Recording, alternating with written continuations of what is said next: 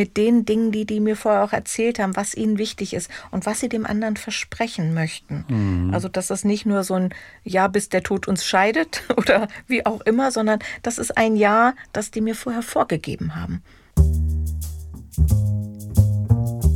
Er ist ein Stimmenjunkie. Er lauscht. Hörspiel, Radio, Gesang, Lesung. Es menschelt gehörig in seinem Podcast Fette Stimmen, bei dem der Mensch hinter der Stimme und die Stimme hinter dem Menschen zu Wort kommen. Mein heutiger Gast bei Fette Stimmen ist Manuela Wetzorke. Hallo Manuela. Hallo. Manuela, du bist freie Traurednerin. Mhm. Und als ich das erste Mal davon las, beziehungsweise du mir davon erzählt hast, dachte ich, das ist ein Bereich, äh, in dem die menschliche Stimme vonnöten ist, den ich gar nicht so genau kenne. Erzähl uns doch mal ein bisschen von deinem Wirkungskreis. Mhm. Ja, also tatsächlich Stimme ist, glaube ich, etwas ganz Wichtiges in dem Bereich. Also bei der Zeremonie natürlich spreche ich ja mit den Menschen, erzähle die Geschichte des Paares, bin sozusagen die Zeremoniemeisterin, nenne ich mich auch immer gerne. Mm, und da ist natürlich Stimme wichtig. Aber ich stelle auch fest, dass es auch bei unserem Kennenlerngespräch oder auch bei den Vorbereitungsgesprächen auch wichtig ist, ja, manchmal mit der Stimme auch ein bisschen Ruhe reinzubringen, ähm, Emotionen aufzufangen, ähm, auch wiederzugeben, was jetzt gerade bei mir angekommen ist. Also klar, Stimme ist natürlich etwas ganz Wichtiges. Das Paar, das heiratet, kommt also vorher zu dir und äh, führt ein Gespräch und du entnimmst die Lebensläufe? Oder mhm. wie funktioniert also, das? Es gibt immer erst ein Kennenlernen, bevor wir alle drei miteinander beschließen, dass wir den Weg gehen wollen. Also das mhm. Jahr vor dem Jahr sozusagen. Ja. Ähm, ist erstmal ein Kennenlernen, um erstmal zu gucken, wie ticken wir gemeinsam miteinander. Ähm, man, nicht jeden mag man vielleicht oder, oder nicht immer hat man das Gefühl, man will sich immer öffnen demjenigen gegenüber. Ähm, und auch ich muss ja das Gefühl haben, dass das Paar für mich ein Paar ist, wo ich denke, ja, da habe ich Lust drauf, äh, über die kann ich etwas erzählen, da habe ich einen Zugang. Mhm. Und nach dem Kennenlernen ähm, wird dann sozusagen der Vertrag festgemacht und dann gibt es ein paar Monate vorher ein Vorbereitungsgespräch. Das Paar kriegt vorher von mir einen großen Fragebogen, oh. mhm. ähm, den sie getrennt voneinander ausfüllen müssen. Ach. Mhm. Und zwar mache ich das nicht, weil ich es den Tag nicht mehr fragen möchte oder dann vielleicht abfrage. Meine Paare denken oft, dass wir das dann durchgehen von 1 bis 35 und ich das abfrage. das ist aber natürlich nicht ja. so. Für mich ist das so, dass ich äh, möchte, dass das Paar vorbereitet ist, weil wir leben in einer so schnelllebigen Zeit, dass ich weiß oder es oft vorher mitbekommen habe, wenn ich, als ich das noch nicht gemacht habe, dann kam ich da an und dann waren die eigentlich noch in ihrem Job, in allen möglichen anderen Dingen, aber gar nicht da bei dem Thema, wann haben wir uns kennengelernt, wie haben wir uns kennengelernt, was ist uns wichtig, was liebe ich denn an meinem Partner so besonders und vielleicht auch, was mag ich gar nicht. Was machst du, wenn die Aussagen völlig unterschiedlich sind? Gerade das finde ich ja auch so spannend. Mhm. Ähm, das sind ja auch so die Gegensätze des Lebens. Mhm. Das Leben ist ja so, dass wir ja. ja nicht immer im Gleichklang sind. Aber gerade wenn wir unterschiedlich sind, bieten wir ja auch mal dem Partner gegenüber eine Möglichkeit auch zur Entwicklung, also auch dem anderen noch mal anders kennenzulernen, neue Facetten kennenzulernen und vielleicht auch mal das auch auszuprobieren, was der andere vielleicht gut findet. Ja. Einfach mal aus einer anderen Betrachtungsweise. Und dieses erste Gespräch zeichnest du auf oder wie merkst du dir all das, was dir die erzählen? Sind das nur die Fragebögen, die du hinterher verschickst? Oder? Ähm, also ich, die kriegen einen Fragebogen von mir und bei dem Gespräch dann ähm, unterhalten wir uns. Das Gespräch geht tatsächlich mindestens drei Stunden. Das ist wirklich ein ganz langes Gespräch. Lange, ja. Und ich fange an mit so organisatorischen Dingen. Wann fängt die Trauung an? Wie viele Gäste kommen? Äh, was ist euch besonders wichtig? Habt ihr schon Lieder ausgesucht? Also erstmal so diese ganzen organisatorischen Dinge, dass mein Paar auch erstmal ja auch locker wird und reinkommt in mhm. das Thema. Und dann geben die mir ihre Fragebögen, die tue ich aber meistens an die Seite. Die ja. nehme ich dann mit und liest die mir zu Hause durch. Mhm. Äh, manchmal zeichne ich die Gespräche auch auf. Und in der Regel schreibe ich mir immer so ein paar Sachen mit. Ja. Ähm, aber was ich immer mache, ist, wenn ich nach Hause fahre, dann schreibe ich mir sofort ein paar Dinge auf oder spreche mir die Sachen auch auf Band, mhm. dass ich das auch nochmal zeitnah aufgezeichnet habe, was, was ich wichtig finde. Ja. Äh, meistens fahre ich nach Hause und habe eigentlich die Rede schon im Kopf irgendwie, was ich machen möchte oder Ideen, ja. die mir so einfallen. Haben die denn immer so die gleiche Länge? Diese Traureden? Äh, ja, fast immer. Also ich möchte nicht länger als 45 Minuten mhm. diese Trauung machen, weil ich immer finde, dass es für die Gäste auch zu lange sonst mhm. ist. Die sind ja auch aufgeregt und dann wollen die auch den nächsten Programmpunkt haben. Und ich finde auch für das Brautpaar ist es etwas, dann sitzen sie eine Dreiviertelstunde und dann ist es auch schön, dann die Gäste begrüßen zu können, sich ja. in den Arm nehmen lassen zu können. Äh, ja, und dann darf das Fest auch losgehen. Es darf gefeiert werden. Ne? Mhm. Die Glückwünsche entgegenzunehmen, der Sektempfang und all das, was dann so kommt. Ne? Ja, das finde ich total spannend, nach so einem Gespräch rauszukommen und schon zu wissen, wie man, wie man eine Rede über dieses Paar hält, was man ja gefühlt gerade drei Stunden kennt. Mhm. Das äh, ist eine, eine, Stärke und eine Qualifikation. Gibt es denn auch Paare, die das Erstgespräch mit, mit dir führen und du denkst, ah, da, also die finde ich unsympathisch oder da wird es mir schwerfallen, sie in den nächsten Schritt des Lebens zu begleiten? Das gibt es manchmal, ja. Also ganz wenig, aber manchmal ist das so, dass ich denke, hm, ich weiß nicht, ob die sich so öffnen möchten und mir das erzählen, was ich brauche, um wirklich auch eine spannende Rede halten zu können.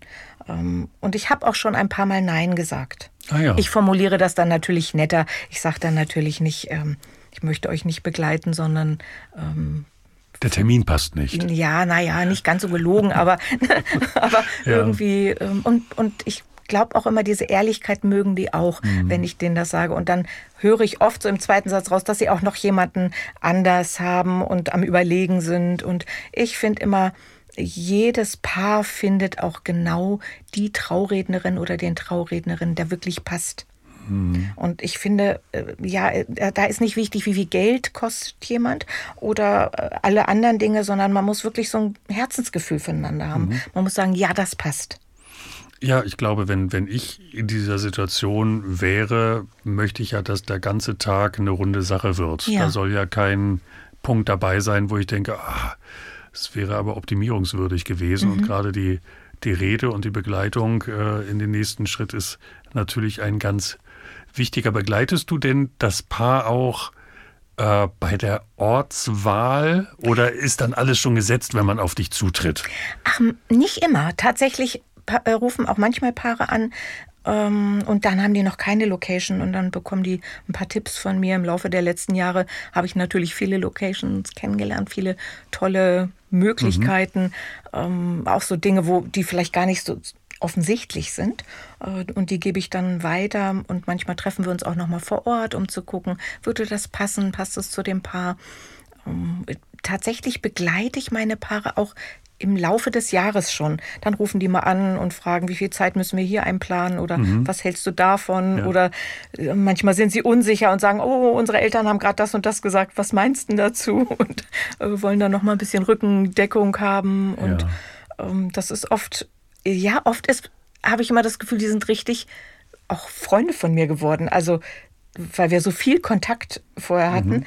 Äh, und mir geht es fast immer nach der Trauung so, wenn die dann den Auszug haben, dann denke ich oft immer, ach schade, jetzt mhm. ist vorbei und wir sehen uns gar nicht mehr. Und manchmal bekomme ich auch genau diese Rückmeldung, schade, dass wir uns jetzt gar nicht mehr sehen.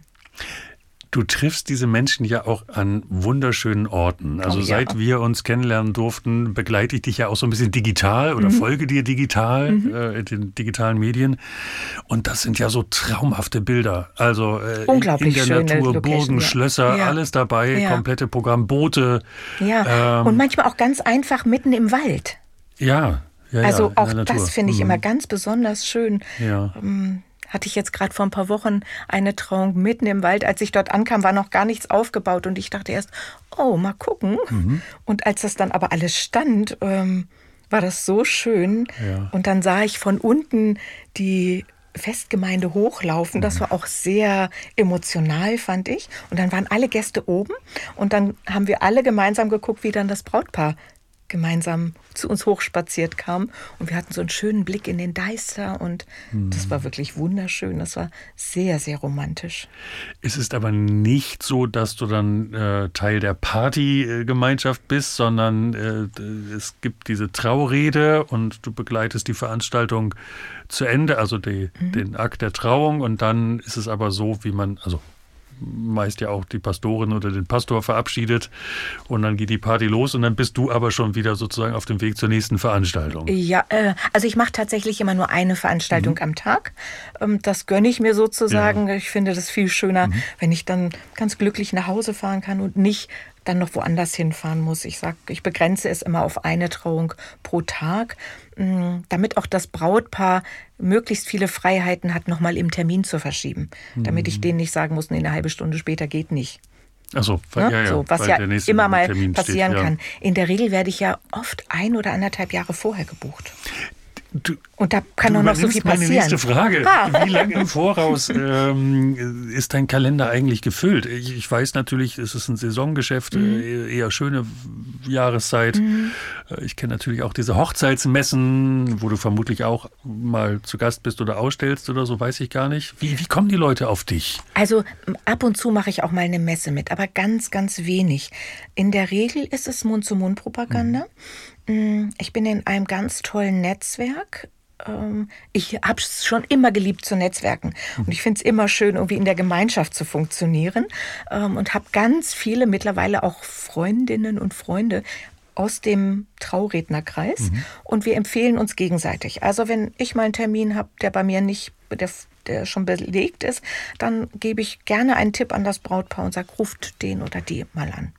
Nun und so machen das die anderen auch. Ja, nun ist es vermutlich so, also wir, wir reden ja nun im, äh, im Beginn des Herbstes, das mhm. heißt, dein, dein nächstes Jahr, Frühling, Sommer, ist vermutlich gebucht. Ja, also mhm. tatsächlich ist 24 schon fast komplett ausgebucht.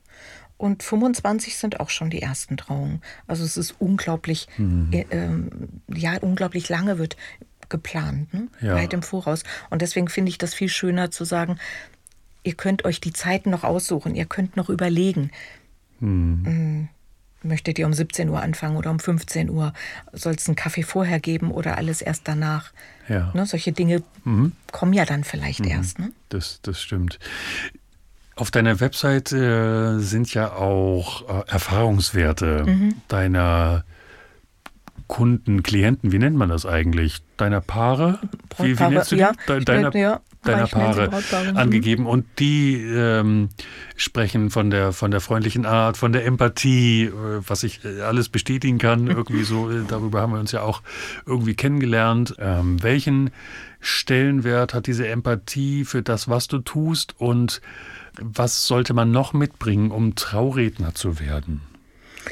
Ja, Empathie ist, glaube ich, ganz wichtig und ja, das Lernen ist wahrscheinlich schwierig. Ich glaube, man muss es auch hm. in sich haben. Äh, ich selbst habe mal eine Moderationsausbildung gemacht mhm. und eine Coaching-Ausbildung. So bin ich irgendwie auch mal ja. dahin gekommen, Traurednerin zu ja. werden. Aber ich glaube, dass diese beiden Dinge mir sehr weitergeholfen haben, um diesen mhm. Job machen zu können. Man sollte sicherlich keine Angst vor Menschen haben, auch vor Menschen zu sprechen, sollte einem ja, das sollte man mögen. Ja. Und gerne schreiben mhm. ist, glaube ich, auch ganz wichtig. Also ich selbst schreibe die Reden komplett fertig mhm. und versetze mich so in den Tag, habe so gedanklich das Brautpaar vor mir. Mhm. Ähm, ich habe ja auch immer ganz viele Gespräche mit den Trauzeugen vorher. Ja. Ähm, die erzählen mir auch immer noch ganz viel über das Brautpaar. Und ja, vielleicht auch nochmal ein anderer Blick. Nochmal, ja, ja. ein ganz mhm. anderer Blick nochmal. Manchmal auch die Eltern. Ähm, und ja, und was ich an meinem Job so besonders gerne mag, ist, dass ich so kreativ sein kann. Mhm. Also ich, ich frage dann nach Hobbys und dann mhm. kann ich mir Dinge überlegen, die vielleicht dazu passen.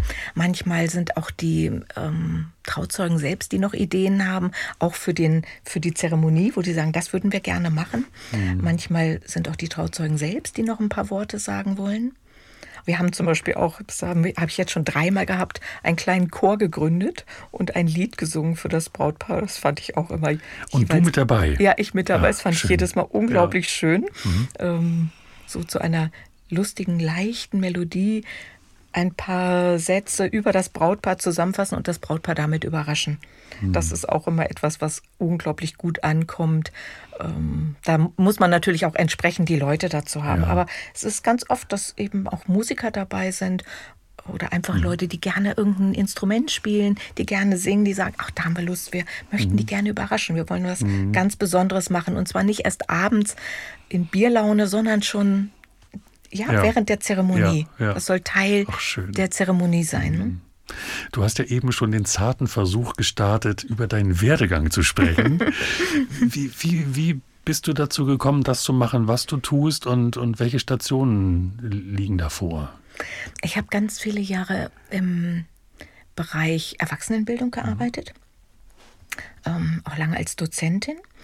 Und irgendwann ist eine Freundin auf mich zugekommen und hat gesagt, oh, ich habe ja ganz liebe Nachbarn und die haben mich gefragt, ob ich nicht jemanden kenne und die kennen dich auch und die haben gesagt, ja Manuela, die könnte das doch mal machen, frag die mal.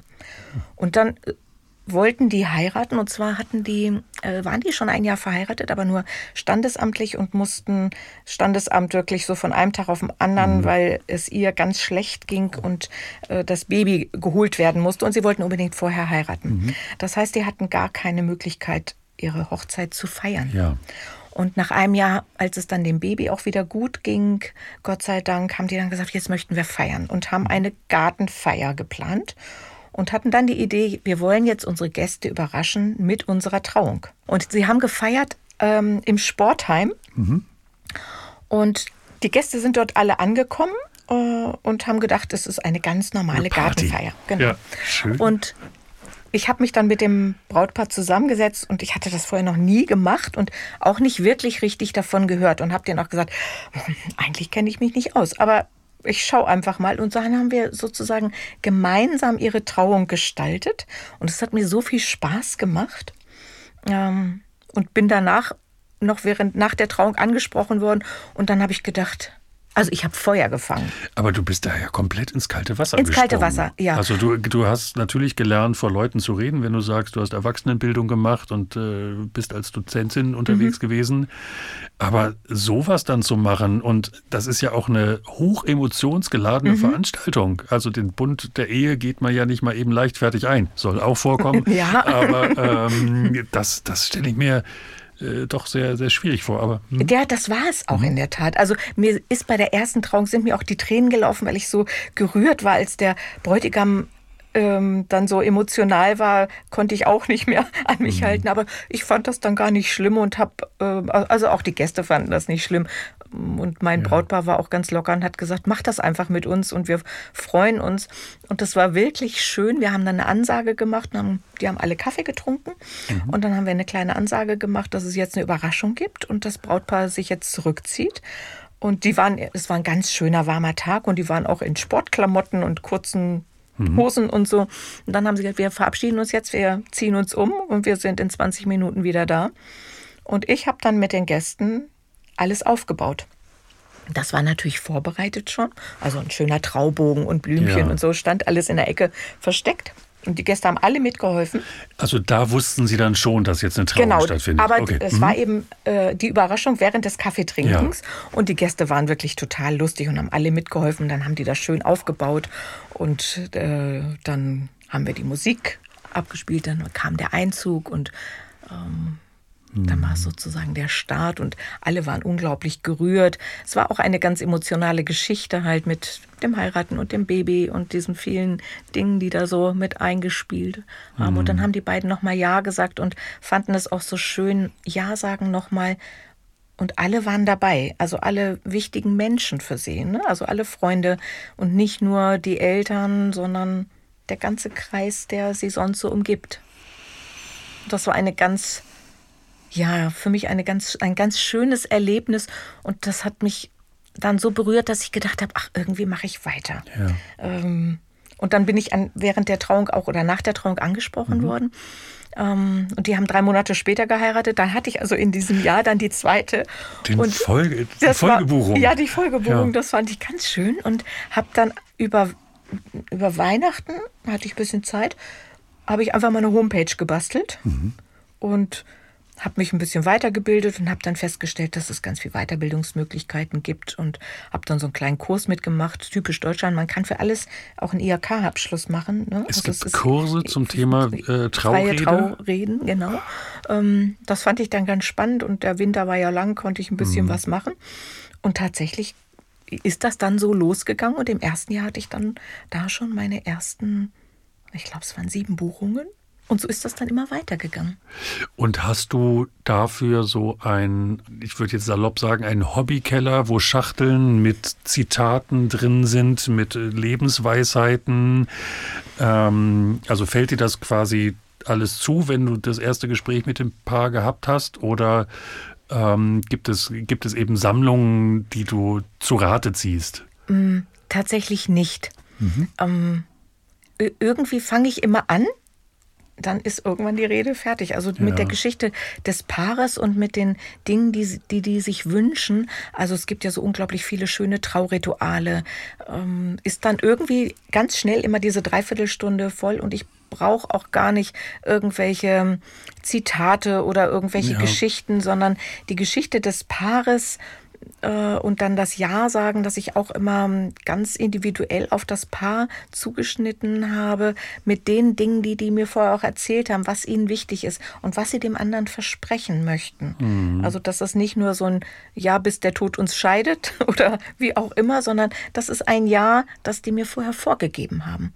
Die Was Musikeinspielungen kommen wahrscheinlich noch dazu, ja. wenn gewünscht. Und, genau. Und sie haben meistens eigene Lieder, die ja. sie sich wünschen, die oft das Paar auch schon viele Jahre begleiten mhm. oder die sie einfach gut finden. Ach, da möchte ich irgendwann Manchmal mal live Musik. Zu, zu Gast sein. Ist, ähm, ich war ein, tatsächlich erst einmal bei einer freien Trauung. Ja. Und das, also wir wussten, dass die Trauung stattfindet. Das war auf einer Berghütte. Und ich fand das irgendwie toll, mhm. äh, weil es so ungezwungen war. Mhm. Trauung anderer Art, äh, sage ich mal, die haben manches Mal so ein bisschen was Steifes und mhm. sowas. Und äh, zumindest das, was du mir erzählt hast und auch die Bilder sprechen eine, eine sehr lebendige mhm. Sprache. Ja, weil es ja auch wirklich ohne Konvention ist. Also man kann ja alles tun. Also mhm. es, man braucht keine besondere Kleidung. Hier, also das Brautpaar kann so kommen, wie ja. es möchte. Hm. Ob das nun schwarz ist oder weiß ist, es gibt keine, es muss kein Brautkleid sein. Ich habe auch viele gleichgeschlechtliche Paare schon mhm. getraut. Mhm. Und für die ist das eben auch, sie können eine richtig emotionale Trauung haben, auch ohne Kirche ja. ein, ein, Fest haben. Und nur Standesamt ist eben den meisten auch wirklich mhm. zu wenig. Ne? Nun behandelst du ja nicht nur oder du kümmerst dich nicht nur um, um Trauung, sondern äh, du ähm, bietest ja deine, deine Dienste auch an für, für jüngere Menschen. Mhm. Also äh, es ist nicht die, die Taufe, sondern ähm, das Willkommensfest. Das sozusagen. Willkommensfest, mhm. genau. Mhm.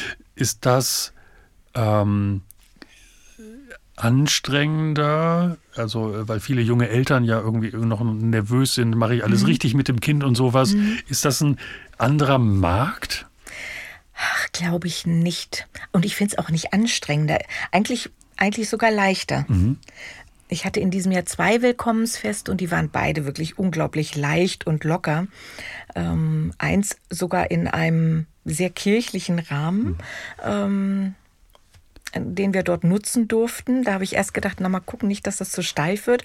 Aber die Kinder waren so gut drauf. Wir hatten also ganz viele Kinderlieder, die sie im Kindergarten gesungen haben, haben wir mit dabei gehabt.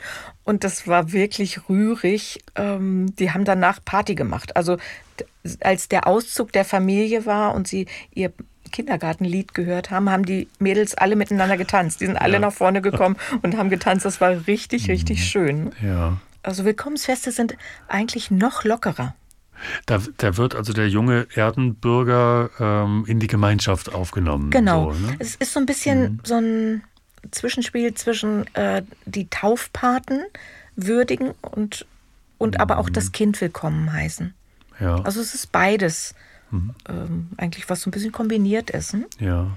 Ähm, und auch die Erinnerung schaffen für das Kind. Ähm, also es werden oft dann so Erinnerungsboxen gepackt, die das Kind dann mit 16, mit 18 dann aufmachen kann. Ähm, oft werden Briefe ah, ja. reingetan, mhm. die sie dann lesen dürfen. Ähm, manchmal auch so solche Sachen, ja. ja, welche Ideen man hat, welchen Weg das Kind wohl gehen wird. Und ich glaube, dass es für jedes Kind oder heranwachsende mhm. Kind auch ganz schön ist dann zu lesen, was Mama und Papa oder Oma und Opa wohl mal gedacht haben, als sie ja. ein Jahr war oder, oder drei Monate Stimmt. oder vier Monate, was wohl daraus wird, welche ja. Ideen sie so haben. Gibt es denn Situationen, an die du dich mit besonderer Freude erinnerst, weil sie so wahnsinnig komisch waren?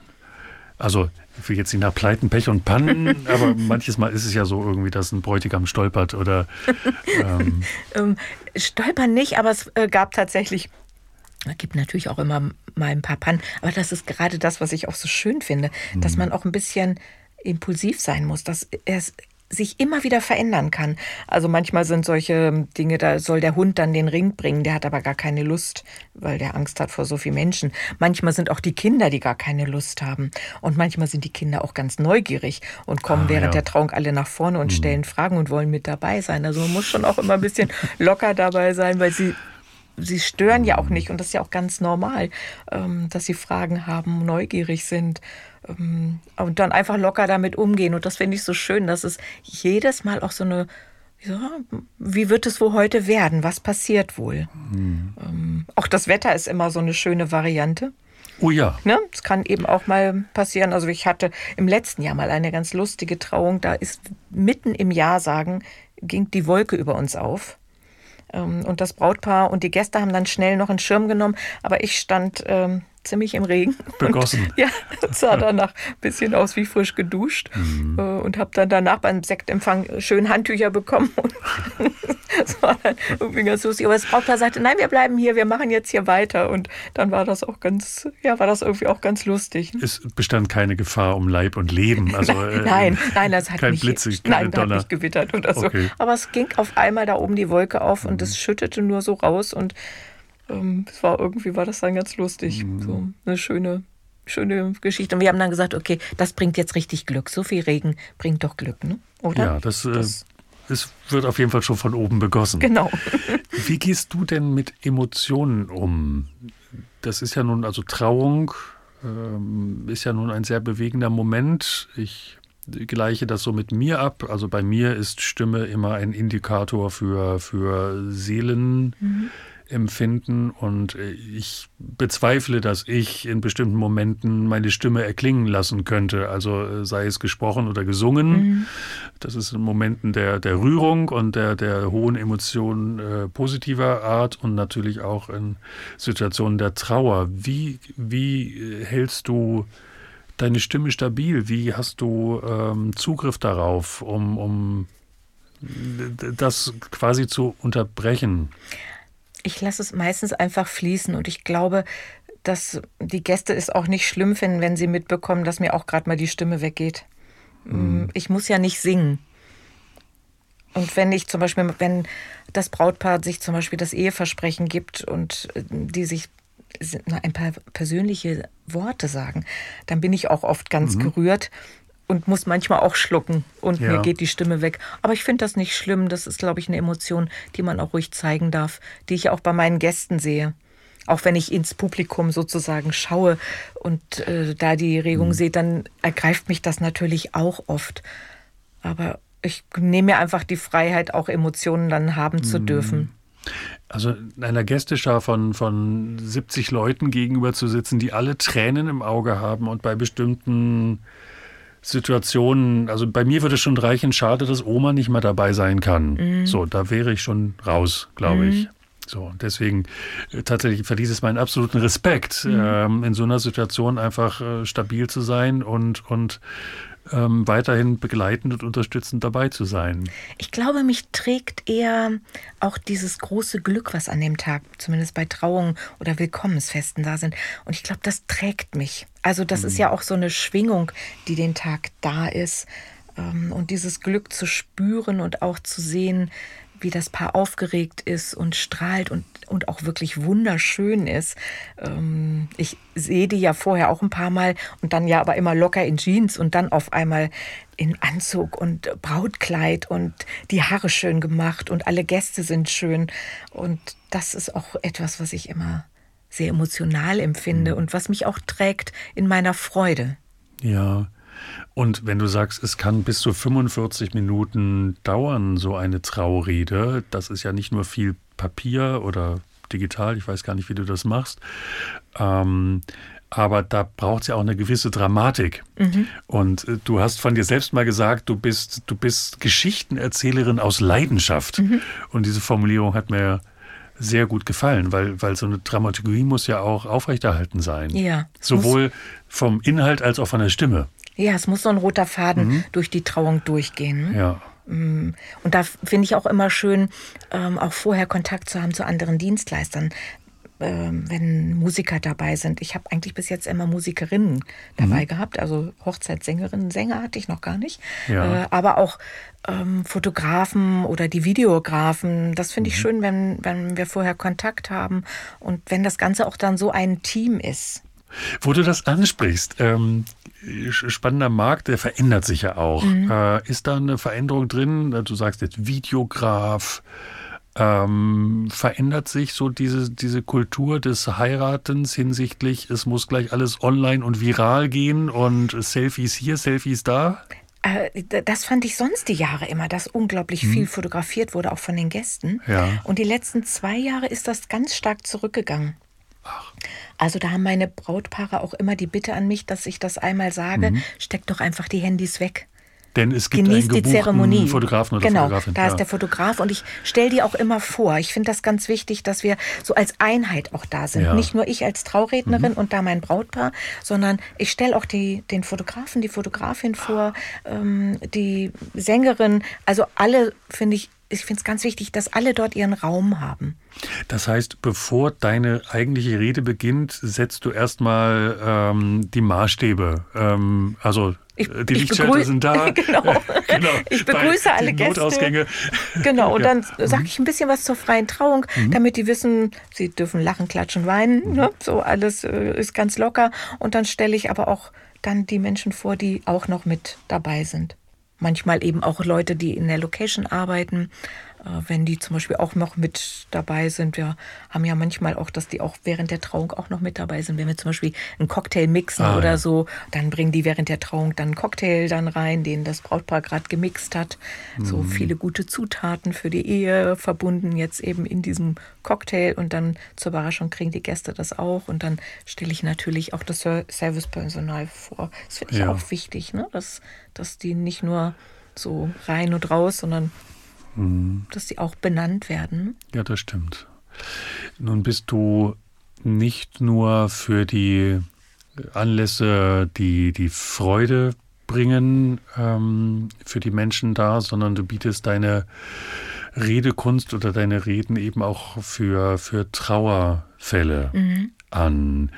Da ist jetzt im Vergleich zu dem, worüber wir uns vorhin unterhalten haben, natürlich die Vorbereitungszeit wesentlich kürzer. Ja.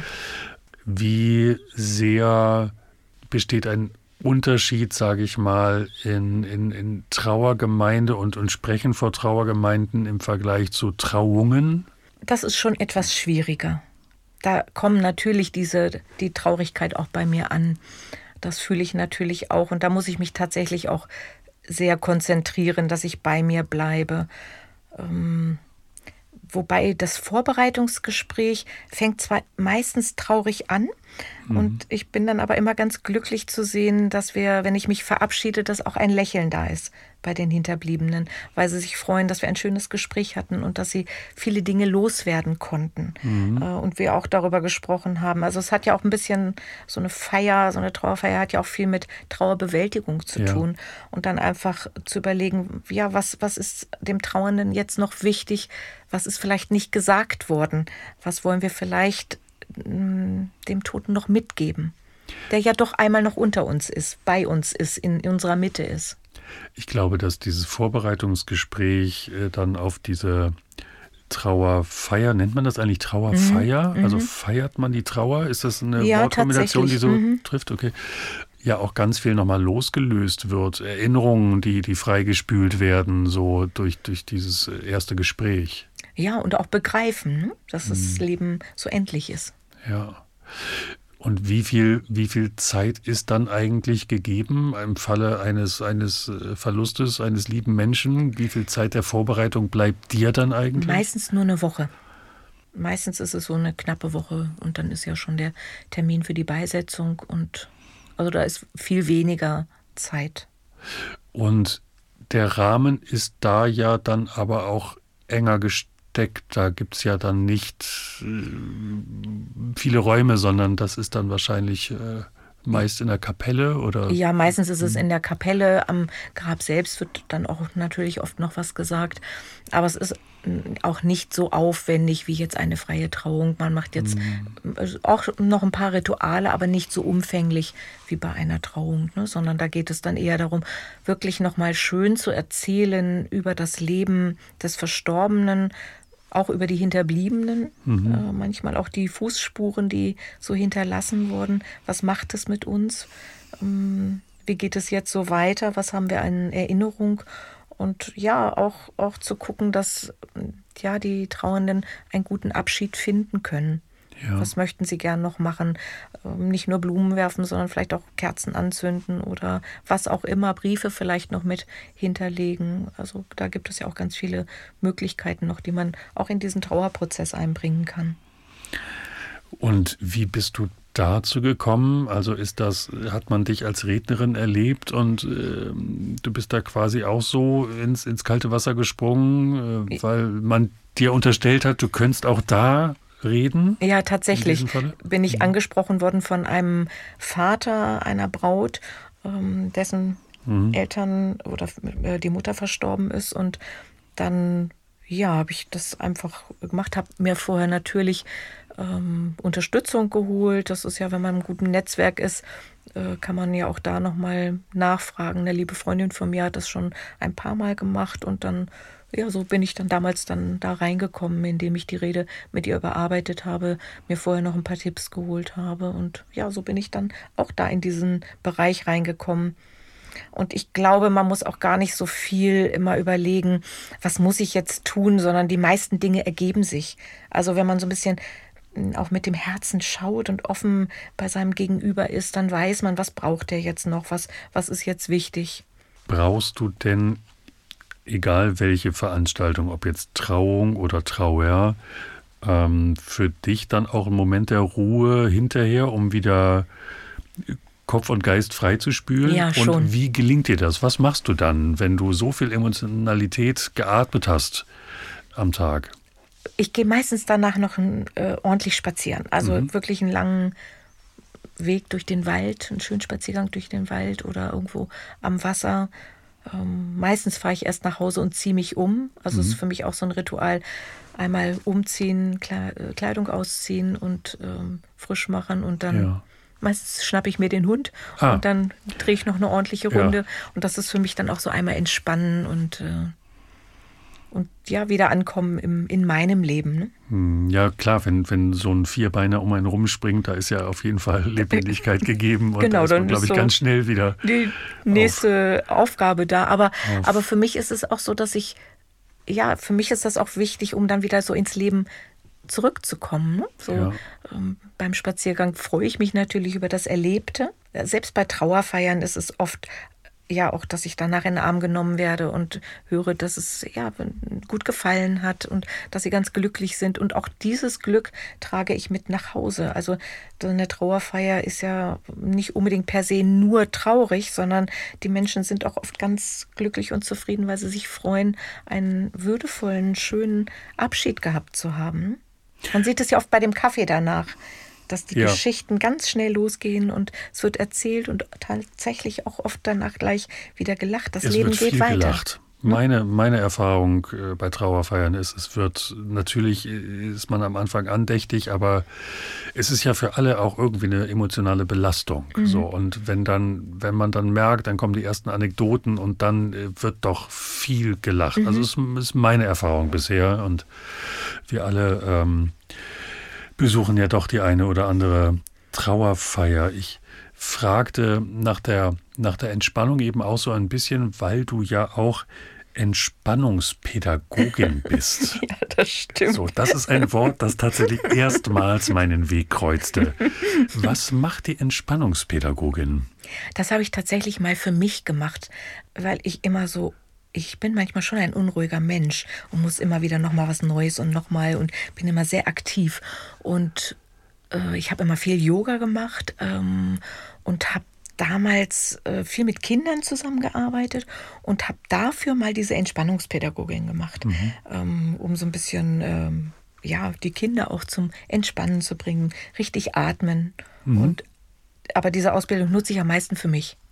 Also das ist tatsächlich, wenn, wenn, wenn, wenn gerade jüngere Menschen angespannt sind und, und zu hektisch, mhm. dass, dass man dann über, über Atmung. Über Atmung ähm, und Muskelanspannung mhm. und Entspannung ähm, einfach ganz viel erreicht, um ja, ein bisschen gesetteter, geerdeter zu werden. Ja.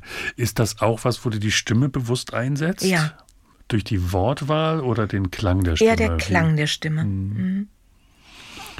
Denn, denn da äh, tatsächlich ähm, habe ich auch den Eindruck, dass das immer mehr vonnöten ist. Also mhm. äh, ganze Gesellschaft wird ja schnelllebiger und, und hektischer und kurzlebiger tatsächlich, was, was, was heute galt oder veröffentlicht ist, ist morgen schon nicht mehr. Mhm.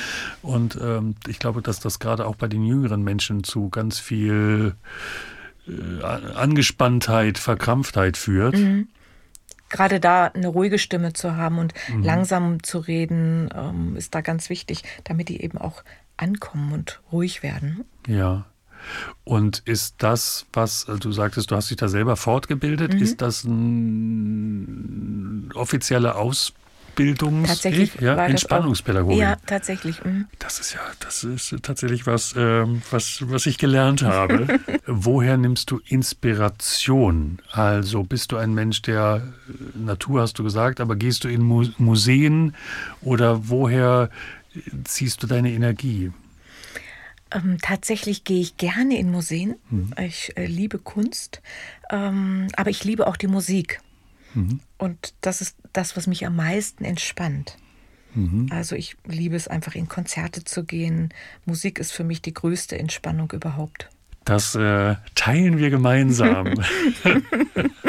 Wunderbar. Ähm, Manuela, ich danke dir sehr, ich dass du heute äh, uns in deine Arbeitswelt eingeführt hast. Das war für mich ein total spannendes Gespräch, ein sehr unterhaltsames.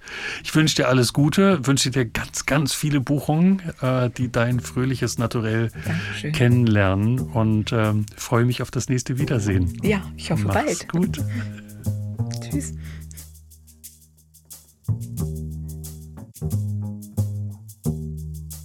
Das war Fette Stimmen. Wenn euch diese Folge gefallen hat, dann lasst gerne eine freundliche Bewertung da und gebt dem Podcast eure Stimme, indem ihr ihn weiterempfehlt. Fette Stimmen gibt es übrigens auch bei Instagram und Facebook. Alles verlinkt in den Show Notes. Bis zum nächsten Mal bei Fette Stimmen.